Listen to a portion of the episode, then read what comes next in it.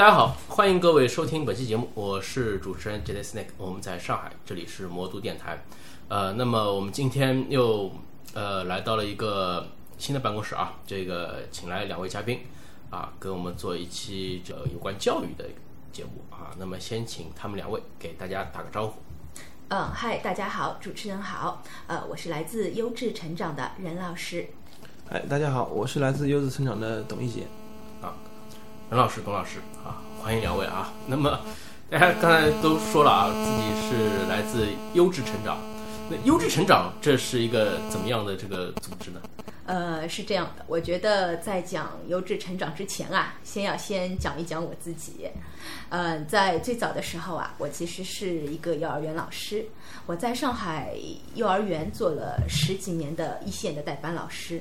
那在实际的工作当中啊，我接触了很多孩子，也接触了很多的家长，我发现了很多现在教育当中的一些问题，比如说现在的家长过于焦虑，非常着急，他们非常想提前给孩子灌输更多的知识，想让自己的孩子学得更好，甚至超过别人。那在这个过程中，他们会给孩子做很多的题目，上很多的补习班。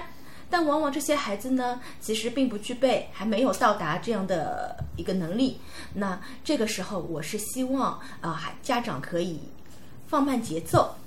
呃，慢下来，不要那么焦虑。每个孩子就像一朵花。他有自己的成长规律，他有自己的花期。那我希望家长可以有一个慢养的智慧，可以悠然下来，静待花开。那所以，我以这样的一个理念，呃，成立了我的优质成长。优就是悠然自得，那智慧悠然自得也是一种智慧。我希望每个家长都有这种静待花开、悠然自得、等待孩子成长的一个智慧。嗯呃，这个我一直以为是那个优质产品的优质啊，啊，没想到一开始我就理解错了啊。那个，呃，优质成长。那么大家如果说呃还有印象的话，可以呃翻一下我们去年的一些节目。那么我们当时在呃 Shadow Market 的一个现场的时候，其实也请来过啊优质成长的老师来给我们这个呃做过现场的这个访谈。那么当时呢，我们是在一个比较嘈杂的一个桌游的一个。呃，活动现场。那么今天在这儿呢，嗯，想正式的就是给大家就介绍一下。那我们优质成长的话，呃，除了你刚才说的这个创办的初衷啊，那他平时主要是组织一些怎样的活动呢？呃，我们的活动还是比较多的。那一个是我们会做很多的一些线下的一些亲子活动，比如说上半年我们跟一些大 V 的公众号，像大手牵小手，举办一些线下的家庭为单位的亲子活动，我们会带去大量的一些儿童类的桌游，那会有专门的老师在那里带着家长陪孩子一起来玩。那我们也会和一些教育机构，比如说那个小小运动馆这样合作，也是会办一些亲子的一些桌游活动。嗯，那除了亲子活动，我们也会办一些呃游戏进课堂啊，比如说我们今年暑假带着桌游和上海明德的公益基金会和杨浦区教师进修学院实验小学开展了暑期桌游夏令营，那给小学生。玩一下我们的桌游产品，那包括还有一些呃家长的讲座，我们会把好的一些呃桌游教学的一些理念、一些慢养的一些智慧呃带进学校。比如说，我们跟刘诗坤幼儿园进行合作，呃，给那边的家长讲一讲啊，到底什么是儿童桌游，它对孩子的成长到底有一些什么益处？我这边补充一下，嗯，我其实很早，大概将近有十年前。啊，就是作为玩家，啊，那任老师其实跟我是这个夫妻搭档，啊，那因为任老师早期他是有很长时间的这个幼儿园教学的经验，啊，我们因为跟那个家长什么都很好的关系，那有段时间，那么我们会当时跟那个家长啊以及他的孩子一起去玩一些比较轻度的啊，甚至有些国外就是专门给儿童开发的这样的一个桌面游戏，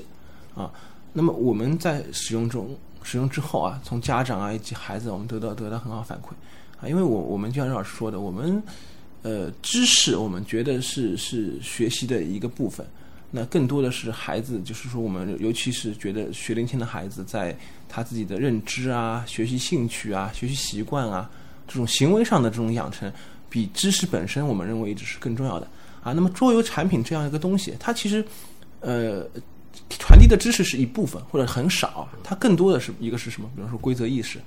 或者你跟伙伴间去游戏时候这种社交的能力呀、大家沟通的能力呀、合作的能力呀啊。那么我们觉得这一部分，尤其是对学龄前的孩子是比比知识要更有价值、更重要啊。这也是就是我们做这个组织，我们把这个桌游作为一个很重要的一个载体，去传播我们这种优质成长啊，或者学游戏化学习的这样的一个呃理念的载体啊。我们觉得这个是一个呃非常好的东西。就是说到这边也反复的提到，就是说像这个桌游这一块，那么桌游这一块确实是我这边呃就是节目制作的比较多的一些内容。那么有什么具体的桌游这种教学案例可以给大家推荐一下？呃，这个还是比较多的，因为我们现在桌游主要是放在几块，比如说那个学龄前的一个使用，跟学龄后的一个使用。呃，学龄前跟学龄后孩子的年龄特点肯定是不一样的。那比如说三岁开始。那孩子开始刚刚有一些学习的兴趣跟启蒙，那可能我会用一些动作类的游戏，让他有实际的操作来增加游戏的一些兴趣。比如说，呃，一科馆之前有一个叫《吸珠大笨象》，啊，就有一个很有趣的一个大象的一个道具，嗯，他会用这个大象的鼻子啊，去把里面的很多糖豆去吸起来。那通过这样的一个游戏呢，肯定是锻炼孩子的一个手眼协调能力、手部肌肉的控制能力。那第二个呢，是非常锻炼孩子的一个耐性。那小珠、小小珠子、小球到处在滚，到处在跑，啊，孩子怎么可以耐下心来、耐下性子把这些球都收集到？那他的耐心也很重要。我们很多家长才反映说，我的孩子很性急，啊，三心二意，做什么事都不专心。那我们在这个外。这个游戏的过程当中啊，我们就会发现，哎，有些孩子啊身上到底的问题在哪里？啊，他是呃手部动作不协调，还是他不专心，或者是他的观察能力不好？卡片上说收集三颗珠子，哎，他收集了四颗珠子；卡片上要收集红的，哎，他收集了绿的。那通过一个游戏，我们也可以观察到孩子的很多能力啊。这个是给学龄前孩子的。那再到大一点，比如说我们在合作。能力上面的一个培养的游戏，比如说啊，瓢虫彩妆宴，啊，小瓢虫要去参加聚会，两两瓢虫吸在一起，如果它们吸住了，亲在一起了，就能换身上的一个颜色啊，如果没有，那就不能换啊。这个时候小朋友也会发现很多问题，比如说，哎，这两个瓢虫我刚刚换过，已经不能换了，你为什么又去换了一次？哎，你浪费我们的回合了。啊，这个时候就是小朋友语言之间的一个沟通，一个分工合作，一个冲突解决。那再到大一点，就家长说的，我要从游戏当中能不能获得实际学的一些内容，一些知识性的东西有没有？那我记得今年那个幼升小考试啊，室外小学就以 ThinkPhone 的镭射迷宫作为面试的实际题目来进行一个考试。那就是越来越多的学校。重视孩子实际的应用能力，那这个在桌游当中就是一个很好的体现。那就像刚才那个董老师说的，桌游给孩子的不仅仅是知识上的一些东西，那更多的是他的兴趣培养啊，基础能力、探索能力的一个培养。啊，那确实啊，就是从国内最早啊三国杀这一批的这个开始接触桌游的玩家。那经过了大概也有将近十年的时间，那么有很多的桌游玩家呢，他已经开始那个结婚生子啊，呃，也有那很多这种就是呃游戏意识比较先进的那些玩家，他们也就意识到可以把自己的喜欢的一些桌游啊作为教具啊来这个和孩子一起教教学也好，亲子也好啊来参与到其中，但是呢，有的时候不得要领啊。把一些很重的得策的游戏啊，也当做玩具来给孩子一起分享。那其实这是有一点拔苗助长的这种感觉，对吧？那么亲子嘛，你就拿一些亲子的桌游啊，可能可能在这个重度上面会会低一些哈，可能比毛线还要低。但是呢，它的娱乐的这个水平以及它的这个教育的这个能力呢，会比呃那些大作所谓的大作要更加要好一些。是哦，我我是觉得，因为我以前跟一些呃原创游戏的设计师也在沟通啊，我们觉得一个好游戏到底是怎么样的啊？因为有些深度玩家经常会谈这个游戏到底有没有策略性啊，但从我们在做教育的角度看，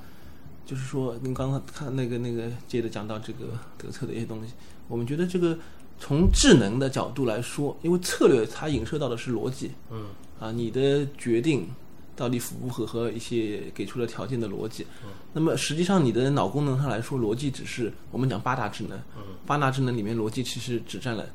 一一个一个角。对，啊，我们的这个记忆力啊、观察力啊、啊各种的一些东西。那么我们再去摸索了很多这种亲子啊、儿童游戏之后，我们发现，哎，经常其实有些有些它的设计啊，让我们一亮。它它不是说把这个关注点放在策略上，你你对一些东西的观察是不是细致啊？你的记忆力啊，还有你的反应，还有你的手部的一些精细动作啊，这个其实我们在，因为我早期也是重度玩家，嗯，那做了一些这种游戏，我们发现其实也是别有乐趣的啊，也很适合就是家长跟孩子共同去探索。呃，那么就是我最近发现啊，就是说，呃，优质成长在年底的时候啊，会举办一次比较大型的活动啊。那么最近在一些公众号上面也已经开始做这个推广了。那么这个活动应该也算是一个年度大戏吧？呃，是不是也跟我们详细的介绍一下？啊，这边我大致讲一下我们目前的一个筹备情况吧。啊，那这个活动应该是在我们九月十七号左右是做了第一次预招募。那么我们这次活动跟啊，我们把它叫做呃游戏学习力导师课程啊。那么其实去年在北京我们是做过类似的活动，那么当时是就我们和一客馆两方面去做的一个联合。那么今年这个活动，我们想把它的范围做得更广一些啊。一方面我们是呃联系了多家日常我们平时有这个啊游戏化教学合作的一些桌游出版社。那另一方面，我们也把我们平时在合作的这些教育机构啊，那么这个活动会分为三天，第一天是个论坛，嗯，那么这个论坛是比较开放的，我们是希望这个论坛达到一个可以将教育界跟桌游界啊把它呃互通连接起来的一个平台。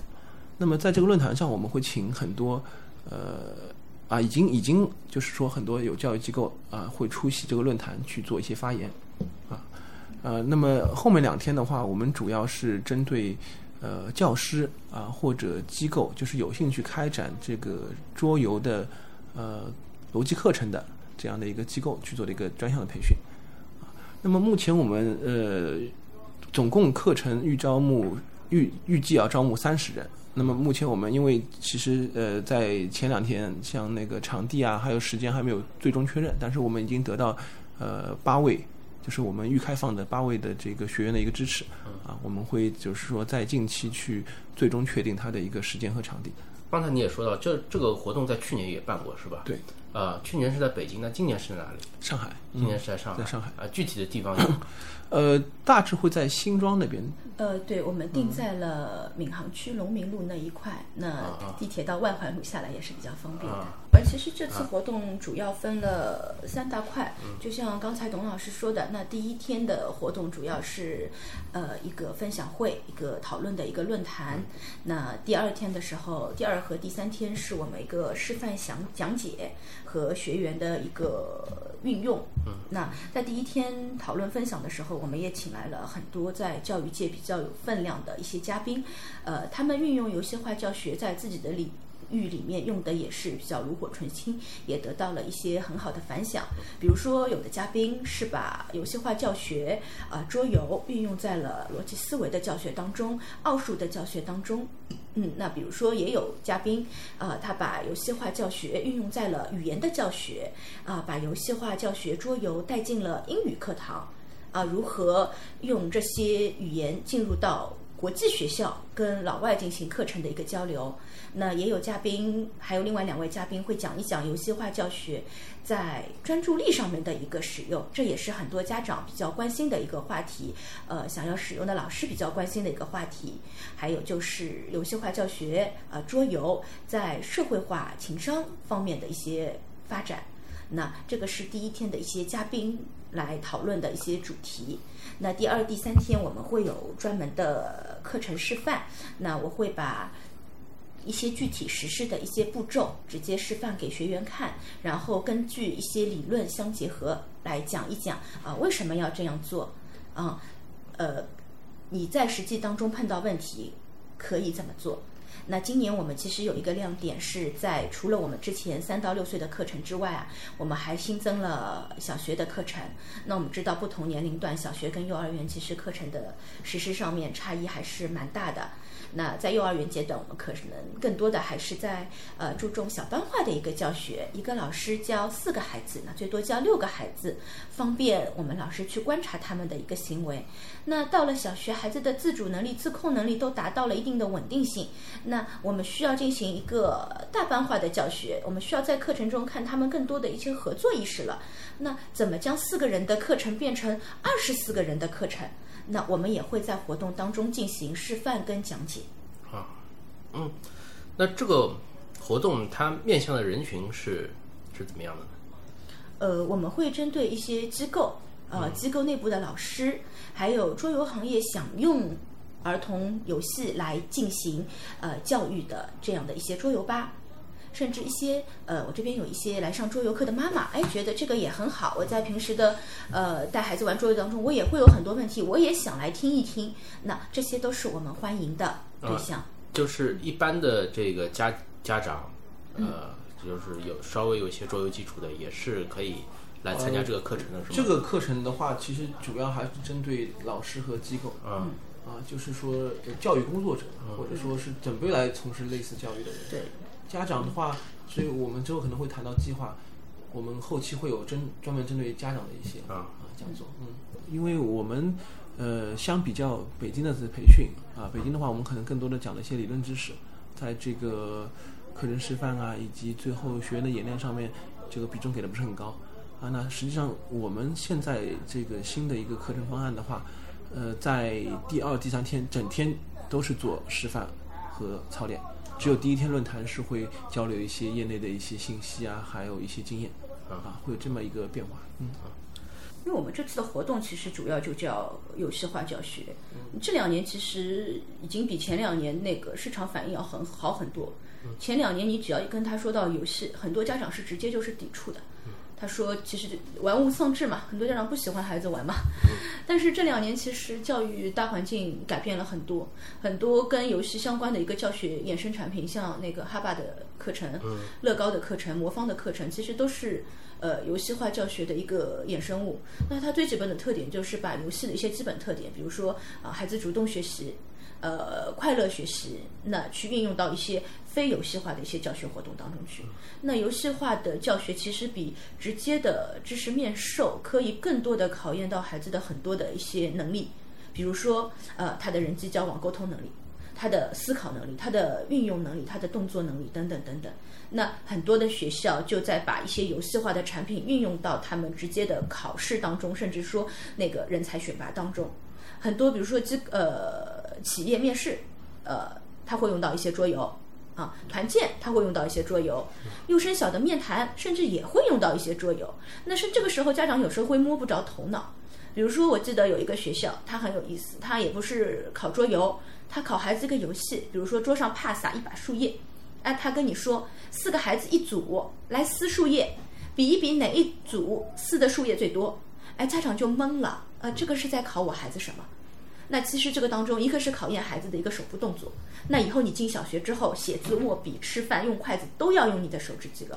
那第二个考什么呢？考孩子的一个团队协作能力。我一个人撕肯定不快呀，我撕下来一片给旁边一个人，哎，你帮我一起撕，那这个协作这个速度就出来了。那这就是一个简单的游戏情境，但是在情境当中，老师考察的点非常多啊，只是家长不知道。那现在很多家长经过了。呃，呃一次又一次的那个公众号的那个洗脑，哎，我告诉你今年考什么，哎，我告诉你去年考什么，我告诉你大去年考什么，他们一年一年的看着这个趋势在改变啊，家长的理念也改变了很多，特别一些高知家长。他越来越能够接受游戏化教学，甚至有些主动去寻求游戏化教学的一些方式来陪伴孩子。所以我觉得，呃，在这样一个节点啊，去告诉一些教育从业人员、老师、机构，甚至桌游从业人员，如何来更好的使用桌游，来达到游戏化教学的一个目的，这个其实也是非常重要的。嗯嗯，我觉得就是从我们的经历来看啊，中国孩子这个玩的技能、玩的能力啊，别的不说，玩的能力真的是跟国外有很大差距。不单单小孩不会玩，老师、家长。都不会玩。我们有时候就是，比方说讲个很简单的例子啊，小学生让他手里捏五张牌，捏五张卡片牌，他是捏不住的。啊，尤其像现在这种电子产品泛滥啊，虽然你说我也不排斥这个电子产品啊，但你说你说玩个平板，玩个手机，他这个对手指，尤其是对低低年龄孩子来说啊，这个手指锻炼是很差的。他只不过是去做这个点击、握、拿、举这些动作，他都是不做的。啊，那桌游产品啊，我我哪怕是走个棋啊，我觉得至少就是说，他在这个手指能力上的锻炼，比你去玩一个电子产品这方面是要好很多啊。我不是说排斥电子，那就比方说你你到了一定年龄之后，那其但是我觉得对学龄前有一些低年龄孩子啊，一样是游戏的话，我觉得这个桌游的形式是来的更加好一些。对，同时我觉得是希望通过桌游这样一个载体啊，达到我自己的一个一个想法，我是希望让中国的孩子啊。可以更好玩。嗯，说实话，我觉得现在我做了十年的幼儿园老师啊，是觉得现在这些孩子真的是不好玩，他缺乏一定的玩心，缺乏一定的幽默感。这个其实很多是和我们的代教人员、教育工作者、父母的教养方式是很有关系的。可能父母本身、教育者本身就没有玩的这样的。一个兴趣，没有这样的一个小小的一个幽默，一个好的一个心态啊。比如说，呃，我之前在上课的时候啊，看到一个老师在用我的那个快闪冰淇淋在上课啊。这个游戏方法很简单的，就根据卡片啊，把冰对应颜色的冰淇淋球放到冰淇淋桶上啊，那你最快完成就 OK 了。然后他前面游戏背景都讲得很好，老师讲得很好。哎呦，我们要呃完成顾客的订单啊，完成的好，顾客就会把这张订单给你做，你就能赚到钱。有一个小女孩，她是第一个就做完了，哎，她觉得很很有趣，然后就拿起她做好的冰淇淋放在嘴边舔了一下，很 因为样子真的很好看，哎，然然后老师马上就出手，哎呀，别吃脏，放下来，假的。然后瞬间孩子的脸就下来了，明显你在看他在玩后面的时候，代入感。就没有那么好了。那我们觉得，其实这样一个游戏啊，这个也是需要一些幽默感在里面的啊。这个幽默在哪里呢？啊，你道具的幽默，哎，桌游的道具很好看。哎，你老师声音的幽默，孩子舔一下的时候，你可以帮他配个音，嗯，他会觉得哎更加有趣，在后面玩的时候更加好玩啊。包括比如说我在看一些啊绘本故事的时候啊，有一个非常有趣的绘本，叫比如说扎巴爷爷的柿子树，那个小气的扎巴爷爷老是送。大家觉得没用的东西给别人，啊，他有一棵柿子树很甜，可是邻居来的时候，他把柿子地送人家了，哎，那那个时候小朋友就说：“哎呀，这个爷爷真坏，送垃圾给人家。” 哎，但是那个奶奶很聪明，她拿了柿子地之后啊，做了一个陀螺，带着小朋友一起玩。啊，那这个时候我再问小朋友：“你觉得是那个扎巴爷爷送的那个是垃圾吗？”哎，小朋友们说：“哎，不是啊，是玩具啊。”啊，那个就是你的那个心态。哎，你能不能把不好玩的事情变得好玩？那我觉得桌游其实就能做到这样一个事情。你在玩的过程中、学的过程中，你能不能用更好玩的一个方式、更好玩的这样一个心态来处理这样一个事情？这个也是我觉得很重要的一个事情，让中国的小孩子变得好玩一点、幽默一点。那我觉得这个其实是很重要的。嗯，对。呃，那么这个活动现在如果说想参加的话，是在哪里报名呢？呃，目前是这样，我们第一阶段的这个招募已经结束了啊。呃，我们已经就是第一阶段是开发了八个名额，是呃给了一些 折扣啊。那么呃这个招募已经结束了，那么我们是预计在十月十五号前，我们会把具体的呃时间、场地、邀请的嘉宾的呃人员全都这些细节都确定之后，嗯，啊，会做第二次招募，大概约是在十月十五号，我们会在自己的公众号以及呃相关的一些呃别的平台去去转发这样的一个招募信息，到时候大家可以关注。啊。啊，那么大家听到这期节目的时候，可能就是在十月十五号。啊，所以说大家如果说感兴趣的话呢，呃，对这方面感兴趣，可以去相关的公众号啊，了解一下这个呃，可能参加这次活动的一些呃资质要求以及一些渠道，好吧？呃，另外的话，就是我们前面一直没有讲到，就是说这个活动它作为年度大戏的话，它具体是在什么时候开始？呃，我们现在暂定是十二月的十七、十八、十九啊，是周一周二、周三这三天。十二月的中旬，等于是对，应该是不太会变化啊。我们会给到学员的一些东西，内容是这样的啊。首先，当然就是说来参加的这个三天全天的这样的一个面授课程，啊，另外我们所有在课程中呃用到的这些游戏，啊，也就是说小学阶段有三个，学龄期阶段有三个，就一共六个游戏是呃免费让大家带回去。嗯，也就是说，如果你希望将这套课程对你身边的人或者朋友去示范的话，那么你来上过课之后。你把你学到的知识以及产品拿回去啊，直接可以啊给给大家去做示范，或者这个让别人去体验一下到底是什么个东西啊。然后我们是联合了这些呃协作机构啊，会联名去发一个结业证书。嗯啊啊，虽然就说这个东西也不是非常官方的一个 official 的一个东西，但是我们觉得作为一个课程你的一个经历的一个纪念啊，我们会给到大家。对，就像也有那个参加报名的学员问我啊，最后给的那张证书含金量到底有多少？那我想，如果你最后是想要用呃桌游进行教学来来说的话，我觉得这张证书这张纸对你来说的含金量呃并不高，因为如果作为一个教学活动，没有任何一张证书的含金量会比教育局颁发的教师资格证。的含金量更高了，但是如果作为培训里面的内容来讲，呃，你学会了这些内容，可以自己实际的去应用、去操作，那这个含金量是不可计算的。嗯。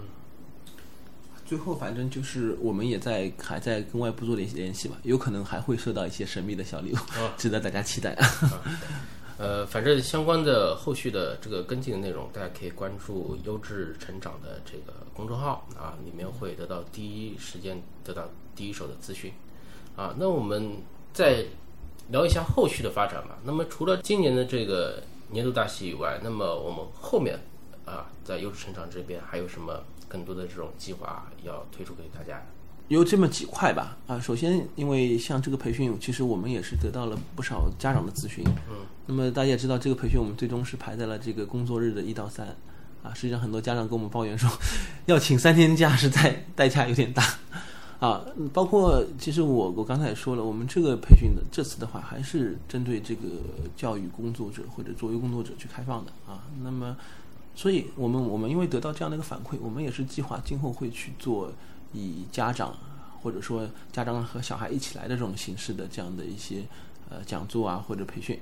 啊呃这个应该会在明年年初，可能要要要看时间，如果如果赶得上，可能在春节前，不行的话可能要到春节后了啊。一方面是这个啊，另外我们还是会进一步的去做一些呃从从游戏到教学方案的这样的一些啊转变的工作。我们今年其实和很多出版社已经有有这样的合作，那么明年我们可能会，呃，成套的啊，更有体系的去做这些教学方案，而不是零散的，啊，这是第二块。可能大家就是说，呃，我们也在联系一些机构，如果他们感兴趣，有可能你们会看到我们优质成长自己完整的一套课程，在在某个地方可能就能上到了啊，这样啊。那么呃，第三块呃，因为我们自己做这块。这个工作室或者这个工作室或者这个组织也成立了有三年了，我们在这块也积累了不少经验啊。我们也在，也不是考虑了，或者我们正在进行中做一些产品开发啊。我相信就是可能在明年年初的时候会有若干若干款我们自己自主研发的这个游戏产品啊会会面试啊，大约是这样啊。那老师这边有什么？嗯，除此之外，就是我们还会在自己的公众号上做一些呃游戏化教学的一个推广，嗯，就像说的教家长如何慢养，如何有智慧的静待花开，呃，里面可能会有一些及时的一些教育资讯，也会有一些游戏的介绍，包括有一些绘本故事，嗯，那主要还是让家长更好的学会跟孩子互动沟通。对我们当时做了这个优质成长公众号平台啊，我们就是希望，因为很多家长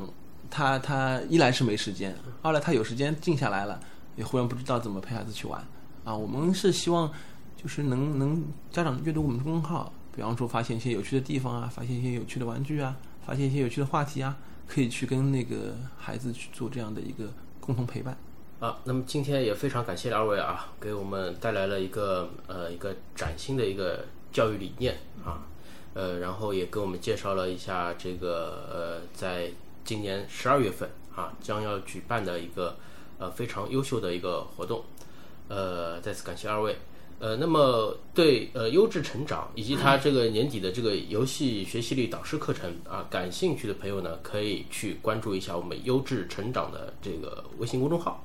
啊，优呢是悠然自得的优，啊，智呢是智慧的智，啊，成长就是这个孩子茁壮成长的成长，啊，优质成长这个微信公众号，那么里面呢会有详细的信息以及后续的一些呃活动的一些安排的一些计划，啊，都会在里面第一时间的公布，啊，那么再次感谢二位，那我们今天节目就到这，谢谢大家，再见，嗯，谢谢大家，再见。